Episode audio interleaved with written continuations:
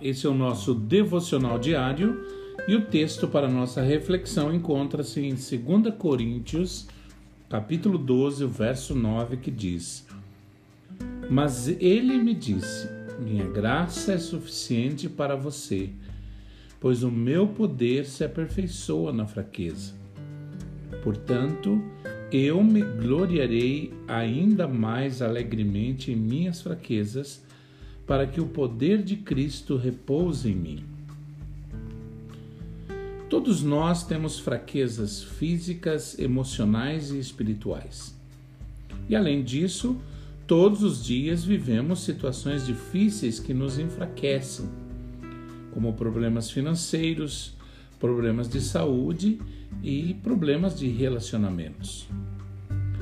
Por isso é muito importante sabermos lidar com tudo isso se quisermos ter uma vida vitoriosa. Muitas pessoas negam as suas fraquezas e escondem-as ou dão desculpas e as defendem.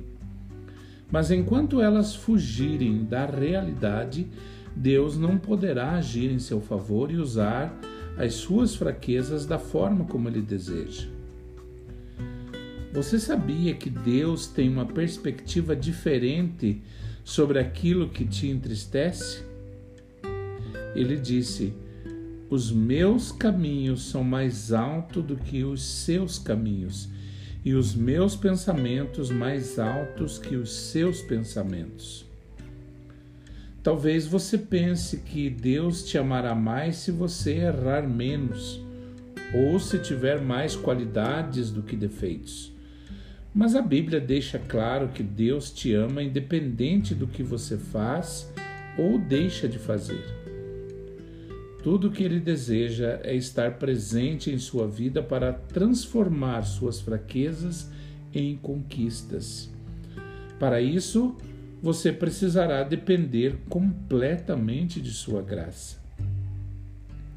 A Bíblia diz: Deus escolheu as coisas loucas do mundo para envergonhar os sábios, e escolheu as coisas fracas do mundo para envergonhar os fortes. Ele escolheu as coisas insignificantes do mundo, as desprezadas e as que nada são, para reduzir a nada as que são, para que ninguém se vanglorie diante dele.